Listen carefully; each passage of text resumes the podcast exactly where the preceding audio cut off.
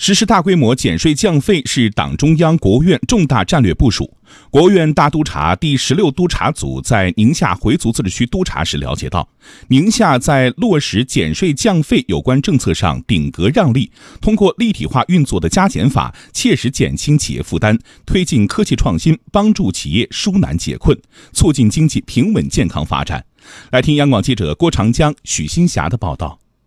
呃，你感觉咱们政府在科技创新方面对咱们企业的支持力度怎么样？近几年吧，咱们自治区这块儿，还有国家这块儿，对这科技创新这一块儿的力度是非常大的。这我们也是比较符合这个。九月十一号，国务院第十六督查组工作人员与宁夏力成电器集团有限公司有关人员进行座谈。公司财务中心副总经理李艳红说，在公司由传统制造向智能制造的转变上，政府给予了很大帮助。像我们今年取得这个科技创新资金就八百多万，另外我们也还享受的研发费。用加计扣除，这种优惠政策也在享受，减轻了我们的资金压力。今年以来，宁夏安排创新驱动战略预算三十五亿元，同比增加百分之十八，统筹资金七亿元，加快推进企业技术改造、智能制造。创新平台建设等项目，同时设立支持开发区创新发展专项资金八点二亿元，支持宁东基地、银川经济开发区等经济开发区建设。宁夏在财政投入做加法的同时，大力实施减税降费，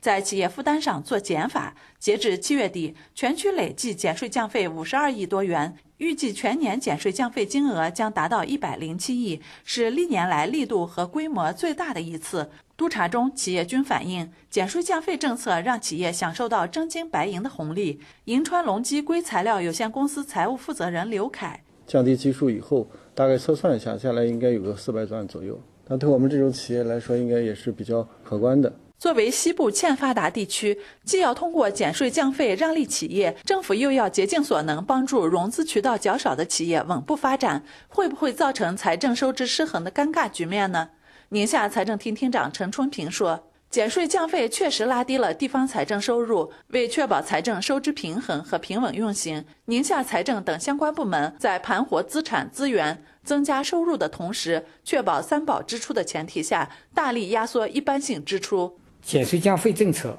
实际上是用政府收入的减法来换取企业效益的最大加法。短期看，对我们当期的财政收入影响较大。今年预计。”因为减税降费的因素，要拉低地方财政收入增长八个百分点。从长期来看，会有源头活水来，企业活力增强了，裁员也就呃有了坚实的保障。扎实推进国家减税降费政策，顶格让利企业，立体化为企业创造发展条件。督查组希望宁夏就此总结经验，提炼可复制推广的做法。